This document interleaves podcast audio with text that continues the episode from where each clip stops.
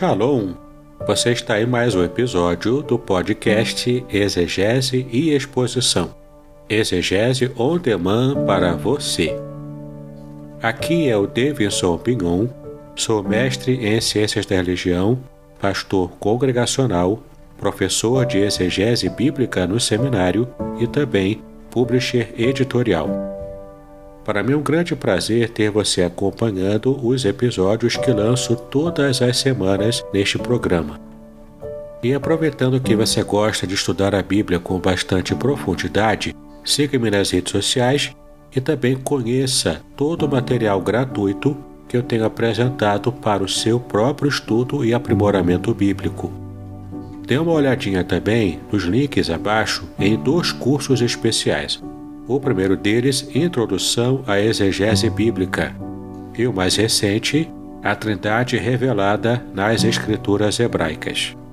E no episódio de hoje você poderá acompanhar uma mensagem muito especial e trará grande enlevo espiritual para a sua vida.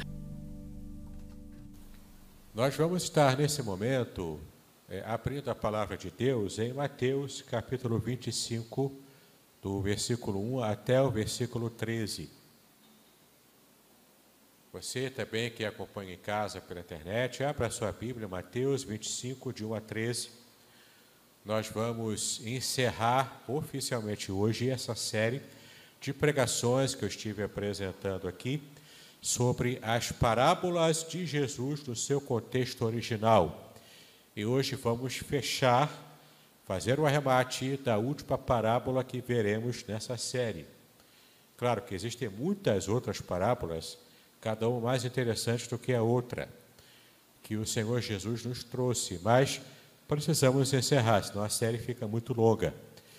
Portanto, estamos encerrando hoje com a parábola das dez virgens, que é uma parábola interessante, alguns conseguem enxergar aqui apenas é, um aspecto mais escatológico e está correto, a, a parábola é uma parábola escatológica, mas além de escatológica, ela tem um fundamento prático que nem sempre é, nós conseguimos capturar, nem sempre conseguimos entender e captar. Então, hoje não fugiremos a esse aspecto prático que diz respeito à parábola, que trata a parábola é a parábola das dez virgens. Então, todos acharam Mateus capítulo 25, do versículo 1 até o versículo 13. Nós vamos fazer a leitura do texto. Você também em casa, acompanhe conosco. Mateus 25, de 1 a 13. Então, o reino dos céus será semelhante a dez virgens que, tomando as suas lâmpadas, saíram ao encontro do esposo. E cinco delas eram prudentes, e cinco loucas. As loucas, tomando as suas lâmpadas, não levaram azeite consigo, mas as prudentes levaram azeite em suas vasilhas com as suas lâmpadas. E tardando o esposo, é, tosquenejaram todas e adormeceram. Mas à meia-noite ouviu-se um clamor. Aí vem o esposo, saí-lhe ao encontro. Então todas aquelas virgens se levantaram e prepararam as suas lâmpadas. E as loucas disseram às prudentes: Ó, oh, dai-nos do vosso azeite, porque as nossas lâmpadas se apagam. Mas as prudentes responderam, dizendo: Não seja caso que nos falte a nós e a vós, e diante aos que o vendem, comprai-o para vós. E tendo elas ido comprá-lo, chegou o esposo, e as que estavam preparadas entraram com ele para as bodas e fechou-se a porta. E depois chegaram também as outras virgens, dizendo: Senhor, Senhor, abre-nos.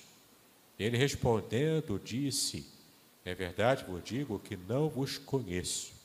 Vigiai, pois, porque não sabeis o dia nem a hora em que o Filho do Homem há de vir. É impressionante essa parábola porque ela fala para nós de uma característica própria dos casamentos orientais da antiguidade. E por desconhecermos esses detalhes, é, a gente acaba perdendo o fio da meada. Por exemplo, antes de estudar com mais propriedade essa passagem, eu ficava me perguntando, mas como é que pode dez virgens, não é? São de fato todas elas noivas no único casamento de um só marido? Ou será que eram amigas da noiva que também participavam do cortejo nupcial? Do que se trata aqui? Então, procurando estudar um pouco mais, eu percebi que não, eram de fato noivas. As dez virgens eram de fato as noivas de um único homem. De fato, antigamente era costume, era comum nas sociedades orientais, ainda hoje é costume em sociedades do Oriente Médio, que o único homem tivesse várias mulheres. Talvez o inusitado aqui, de fato, não era um costume muito comum, era de que no único, numa única festa de casamento o homem só casasse com dez de uma vez. Não é? é, é uma situação cultural que era um pouco diferenciada nessa parábola do que Jesus disse, que ele nos contou. Mas era fato de que o homem na antiguidade tinha sim esse direito, entre aspas, de ter mais de uma mulher. Mas não era assim tão fácil como a gente acha, não. é? Tinha algumas características. O homem tinha que conseguir manter todas elas. Não podia deixar em falta nenhuma delas.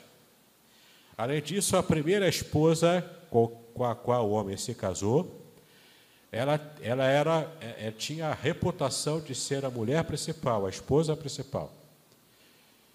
Como se fosse a matriarca de todo o restante das esposas desse, desse marido.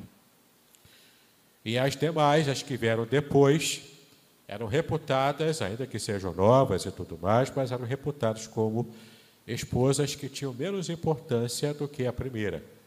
Isso é um fator cultural. Era como as coisas funcionavam e ainda funcionam em alguns lugares do Oriente Médio hoje. Mas o fato é que Jesus conta essa parábola e para a mente daqueles que estavam ouvindo essa história dele, estava muito fresco, era muito é, perceptível esses detalhes que nos escapam. E vamos falar um pouco sobre esses detalhes culturais do Antigo Testamento ainda, para o casamento de mulheres e de, também dos homens ainda naquela época. Mas eu quero já destacar para vocês que essa parábola trata de um assunto principal. Embora o seu contexto e a sua aplicação é, esteja é, de acordo com o que o próprio Senhor Jesus disse lá no final, falando que não saberíamos a hora em que ele próprio viria, que o Messias viria, no que, se, no que diz respeito aqui à sua segunda vinda. Mas apesar de, dessa ênfase principal, tem uma palavra-chave que às vezes a gente não consegue perceber. Qual é, seria essa palavra-chave que nos ajuda a entender o objetivo dessa parábola, embora ela tenha esse final escatológico? A palavra-chave é a palavra prudência. E a gente percebe que essa, pará, essa palavra aparece aqui. A palavra prudência, que estava atrelada a apenas metade das virgens da parábola. Então Jesus conta essa história dizendo que das dez virgens, cinco eram prudentes, eram sábias. E as outras cinco, no que ele descreve, eram imprudentes, eram tolas bem próximo daquele provérbio de Salomão, onde nós lemos em Provérbios 31, que diz que a mulher, é, a mulher sábia edifica a sua casa, mas a tola com a própria mão a derruba. Dando a entender que a mulher tola, ela constrói primeiro a casa e depois, por ser tola, ela mesma destrói o que ela havia construído antes. E a mulher sábia, ela constrói e consegue manter a casa que ela construiu junto com seu esposo. Então é interessante que o Senhor Jesus está se referindo aqui a essa palavra-chave, prudência.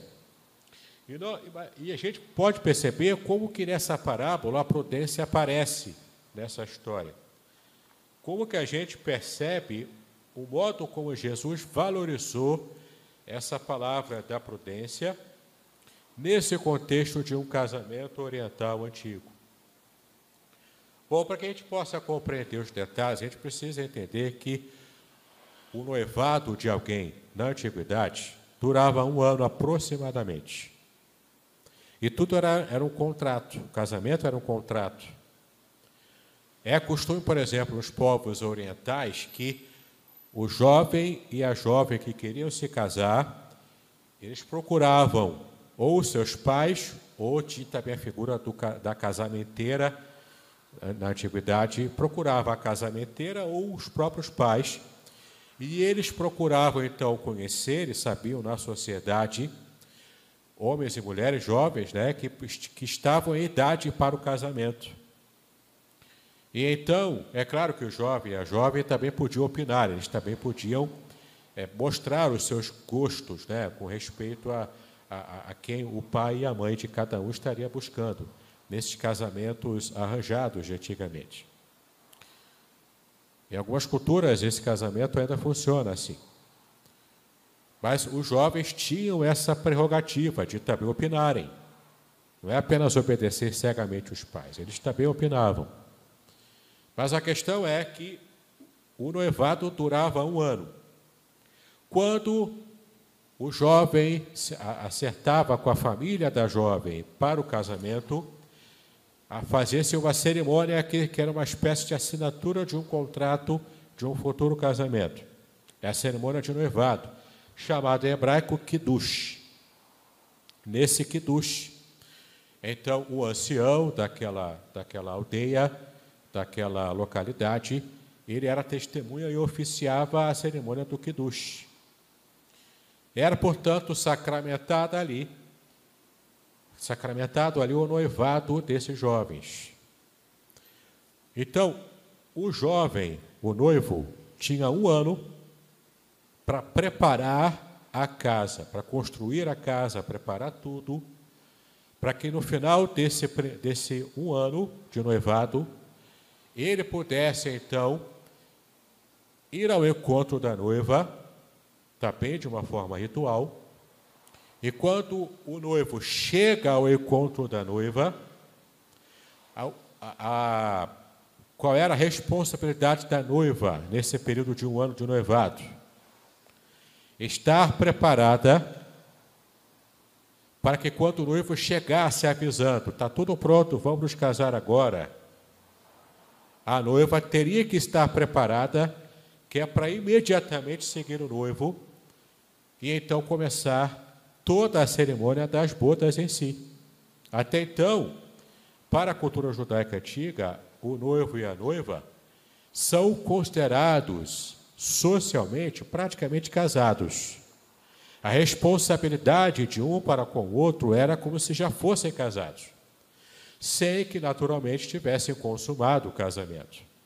Era essa, por exemplo, a condição de José e Maria quando o anjo do Senhor avisou a ela que, pela obra do Espírito Santo, Maria estaria, estava grávida de Jesus, sendo ela desposada de José, ou seja, nesse período de um ano do noivado que Maria estava com José. Era um escândalo terrível. Caso o próprio Deus não estivesse à frente trabalhando para que tudo é, ocorresse em paz e o próprio José tivesse paz no seu coração sobre o que de verdade estava ocorrendo ali. Então, nesse período, o, o, o noivo prepara a casa, se esforça para preparar a casa para o, o casamento que virá. E a noiva precisa estar ataviada, estar preparada, com tudo pronto e vigilante. Porque o noivo falava para a noiva: Olha, mais ou menos em um ano eu estou aí, mas não se sabia ao certo. Podia acontecer que o noivo atrasasse nos preparativos da casa. E a noiva não, não, não se envolvia com nada disso. Ela ficava na casa do seu pai, se preparando para esse casamento, que era o dia mais importante, ou melhor, a semana mais importante da vida de uma noiva, de uma mulher. Por que eu digo uma semana? Porque a cerimônia de casamento em si, nas sociedades orientais antigas, durava uma semana. Lembre-se das bodas de Caná em que Jesus transformou água em vinho. Por que, que o vinho acabou? Porque os noivos calcularam mal. E a festa estava durando mais tempo do que eles tinham se preparado para poder servir os vinhos. Seria uma vergonha terrível para, aquela, para aquele casal. Então, o que nós temos aqui? Um casamento que duraria aproximadamente uma semana, sete dias, e um noivado que durava um ano, com os preparativos do noivo para casa, e a noiva vai ter que estar preparada, pronta para quando o noivo chegasse, ela tivesse total condição de seguir imediatamente com ele para as bodas. Entende? Por isso que Jesus conta essa parábola. Ele usa essa imagem muito própria, muito comum da sua época, para ilustrar a importância da diligência, da prudência, e que ele quer dizer que como que funciona essa prudência. Nós vamos ver aqui que o contrato do casamento rezava, portanto, as obrigações do noivo e também da noiva. Agora temos aqui uma questão interessante. Se você for ler os versículos depois dessa parábola, que são os versículos 14 até o, o versículo 30, você não precisa ler agora, mas você vai perceber que aqui se trata das parábolas dos talentos. A parábola dos talentos. É uma outra parábola que Jesus conta em seguida a essa das dez virgens, onde ele simplesmente fala sobre o mesmo tema da prudência, só que aplicado agora a uma outra imagem, a uma outra história. E temos uma lição interessantíssima aqui na parábola dos talentos, porque aqui Jesus está atacando um erro muito sério. O erro das pessoas que querem fazer apenas o mínimo necessário para ser aprovados. Que ficam muito tranquilos em ficar na média, em ter uma vida regular. E isso tanto se refere à vida profissional da pessoa, à vida familiar da pessoa e até mesmo à vida espiritual.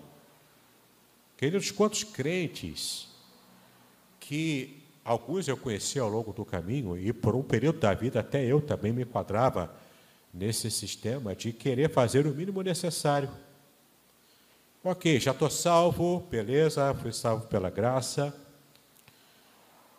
Já sigo ao Senhor na igreja, então estou com a minha consciência tranquila quanto a isso, já participo do culto, ajudo num determinado departamento, faço uma coisa ou outra na igreja.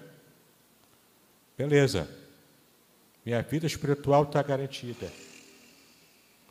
Beleza, não preciso me preocupar em querer estar é, é, é, trabalhando mais do que o necessário para poder produzir os mesmos frutos que eu já produzo. Sabe aquele sentido pragmático que às vezes a gente tem na vida? De querer poupar energia, de querer não fazer a mais do que o necessário, porque o regular já está bom. Tem gente que faz assim nos empregos, tá? talvez esse não vá durar muito no emprego. Porque os patrões hoje já requerem muito mais do que o regular. Alguns agem assim, até na, na forma de cuidar da sua própria família. E as famílias sofrem com pais e mães que fazem apenas o regular. Então, o mínimo de atenção necessária para os filhos, porque criar filho cansa, criar filho dá trabalho, Quantos casais que vemos, por exemplo, que não conseguem evoluir como pessoas, mesmo depois de ter uma criança em casa. E nessas horas é a criança que sofre, por ter pais que são preguiçosos a esse ponto. Tanto a parábola dos talentos, quanto também a parábola das dez virgens, nos aponta essa palavra-chave da prudência e com essa ideia mais geral, não devemos nos contentar em estarmos apresentando em nossa vida os frutos regulares, os frutos na média.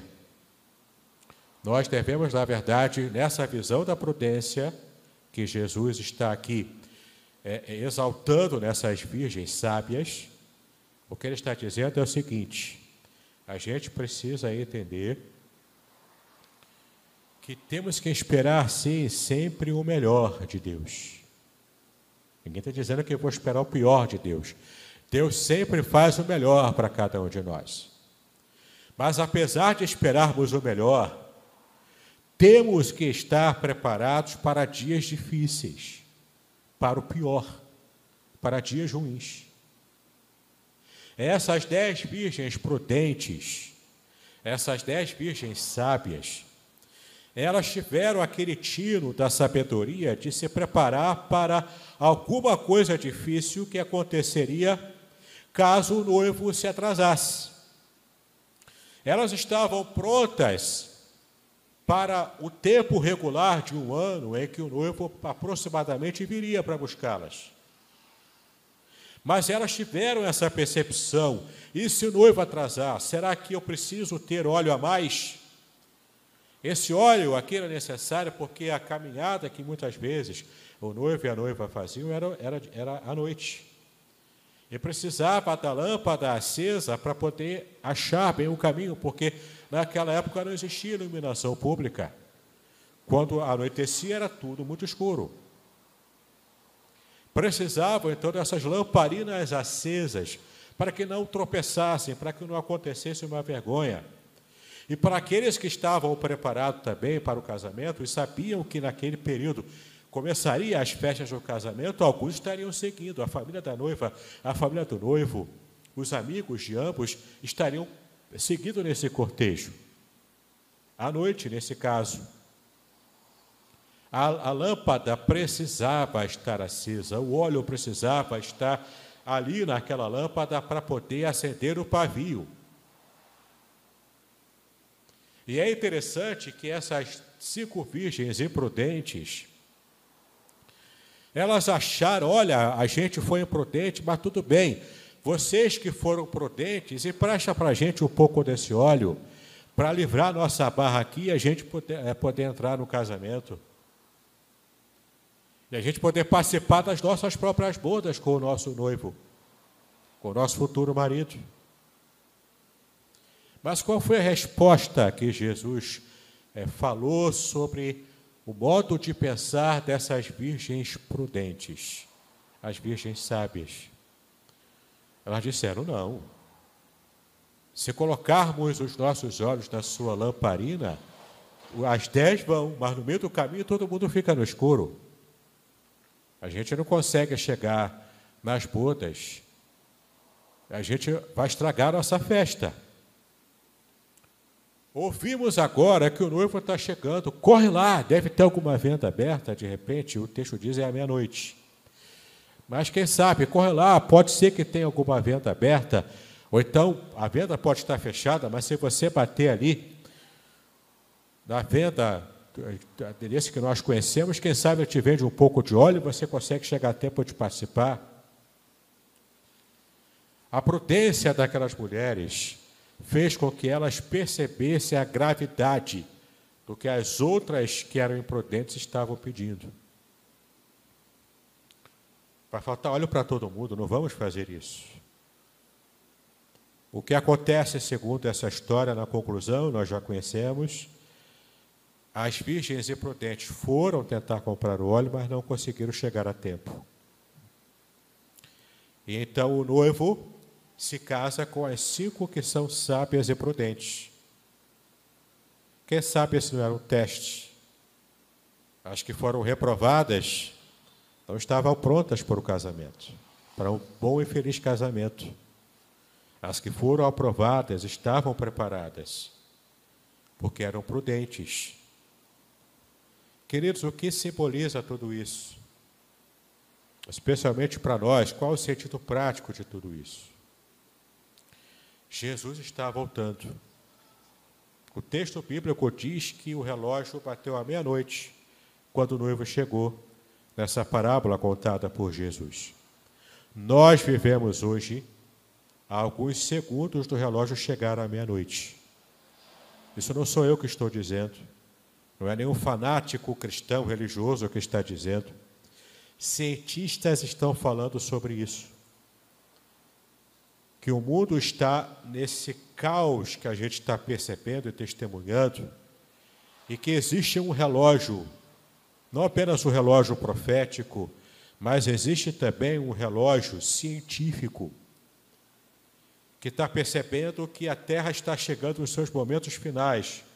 Falando aqui, sim, em ecologia, falando aqui, sim, em modo como tratamos o nosso planeta. E alguns cientistas até ficam colocando medo e colocando que existem meteoros que podem também estar chegando muito próximo da Terra. O que nos interessa entender aqui é que, do, modo, do ponto de vista profético, nós estamos com o nosso ponteiro do relógio da Terra chegando muito próximo da meia-noite. Isso quer dizer que a nossa redenção ela está mais próxima do que podemos muitas vezes imaginar. Estão, estão atarefados com o dia a dia, buscando dinheiro, pagando conta, e olha, é cansativo. É uma luta tremenda. Mas eu não posso perder o foco de que o meu noivo está chegando. O relógio está próximo da meia-noite. Eu não posso perder esse foco. Eu não posso jamais perder o foco de que Jesus está voltando.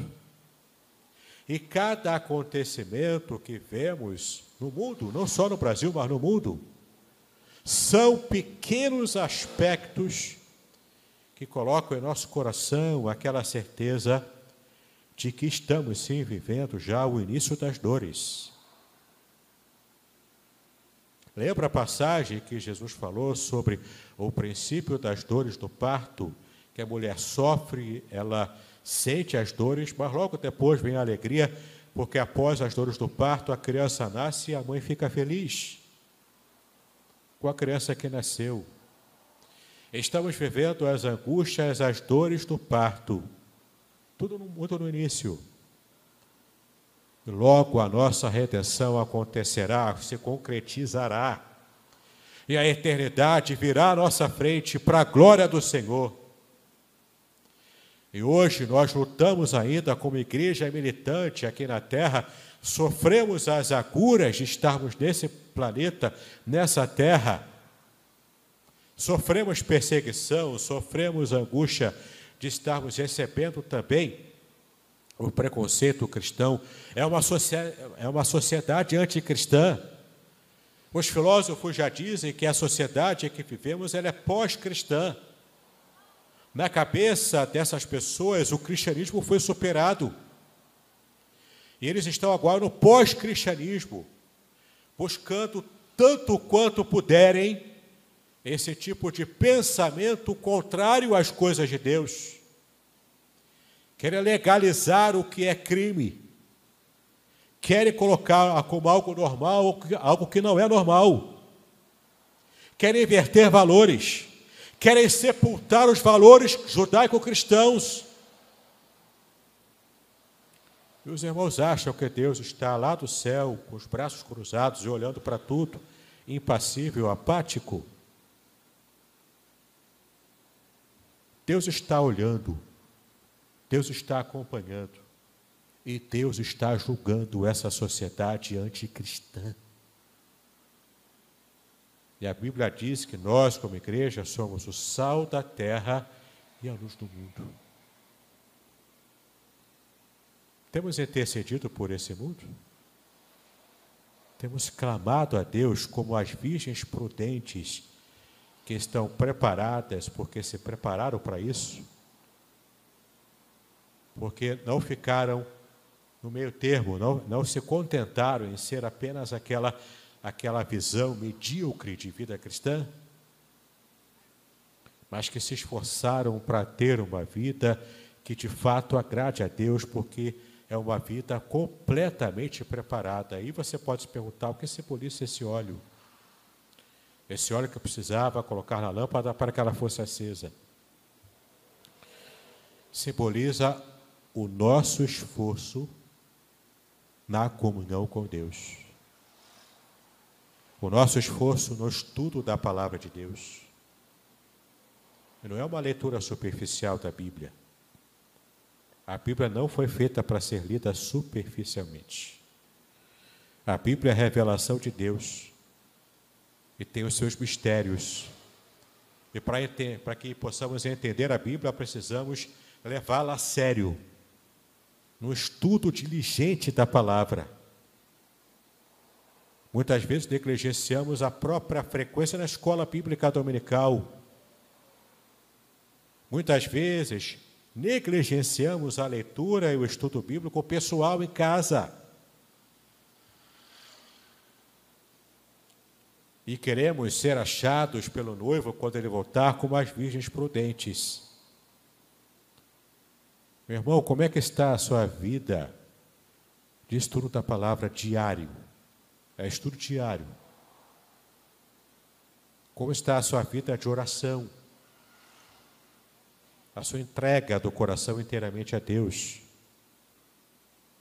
Se você não, não está se preparando em oração, estudo cuidadoso, diligente, responsável da Bíblia, você não está enchendo a sua lâmpada.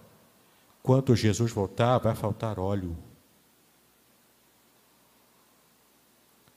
Eu preciso encher a minha lâmpada. E como que eu encho a minha lâmpada? Com orações, com estudo bíblico, mais profundo que eu conseguir cavar e puder.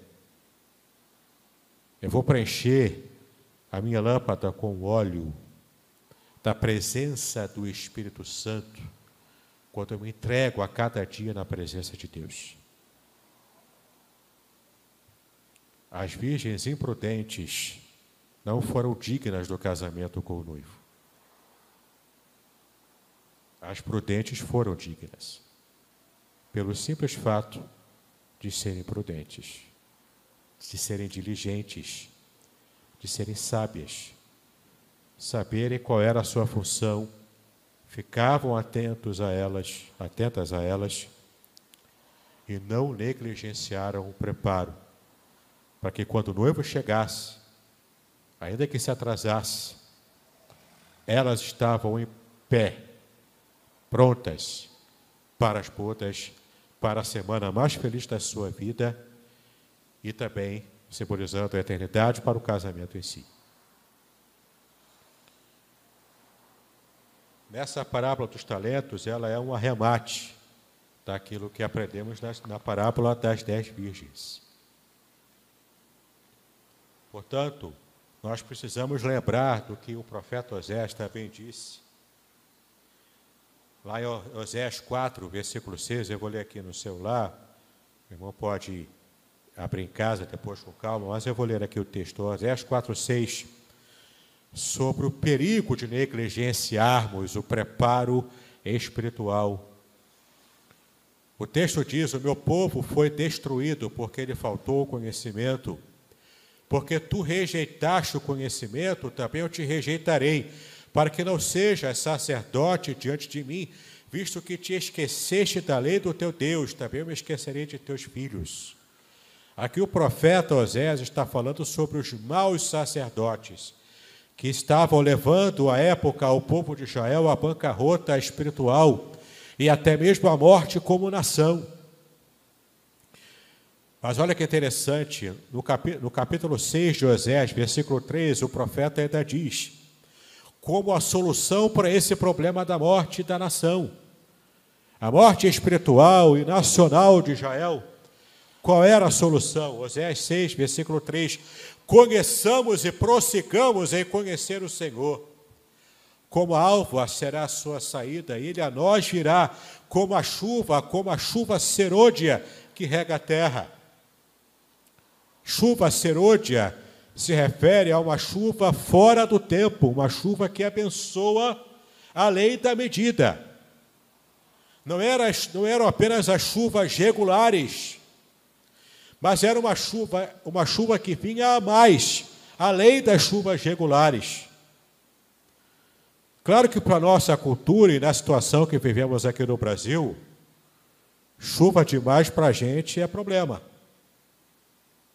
Chuva demais atrapalha. Por causa do modo como as nossas cidades foram construídas. é perigoso, é mortal.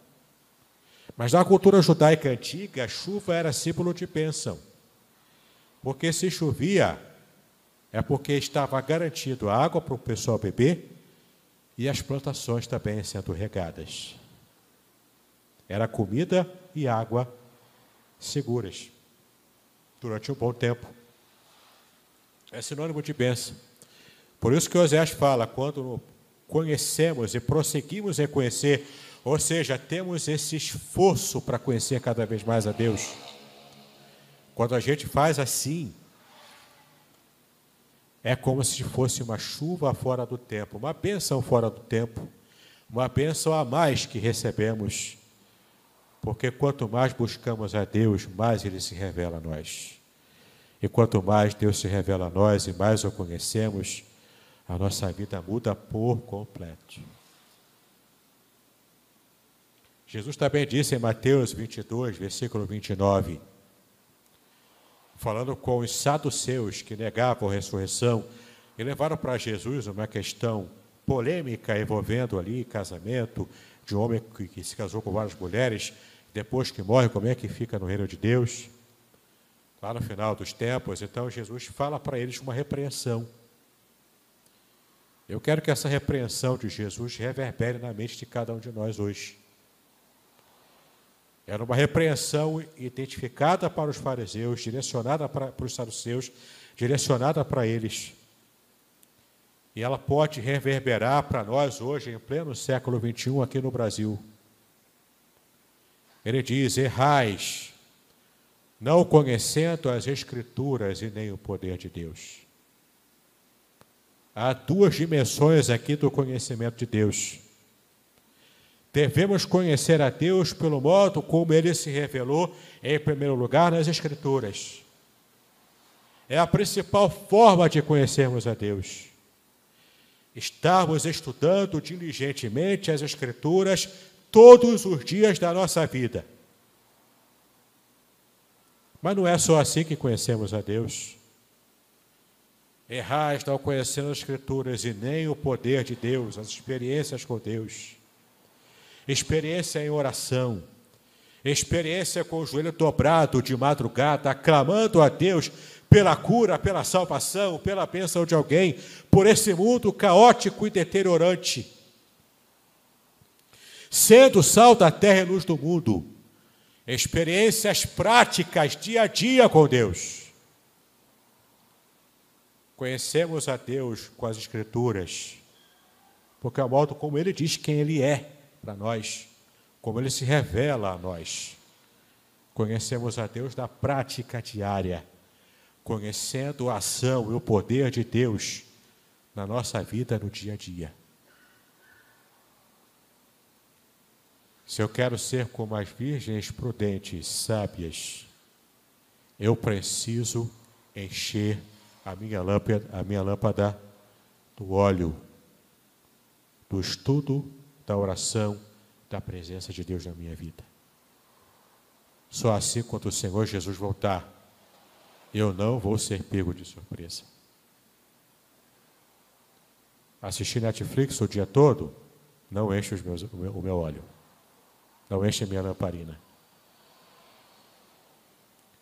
Ficar tão ligado assim com as coisas desse mundo a ponto de me assustar com as notícias ruins você liga a televisão, é só notícia ruim.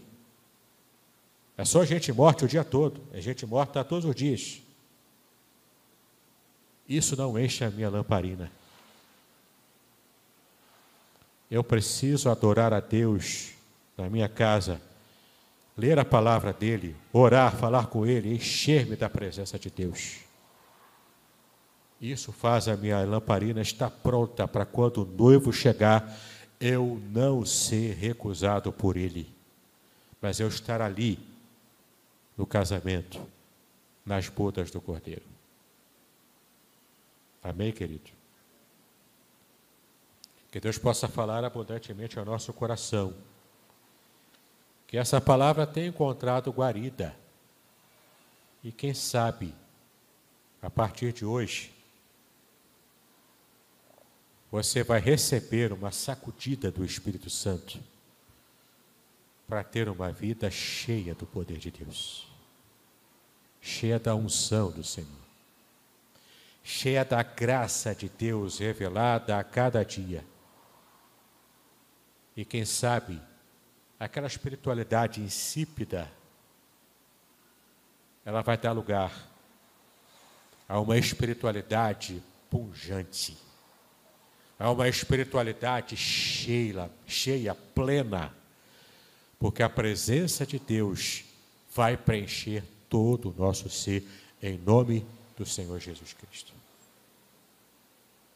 Deus nos abençoe, queridos.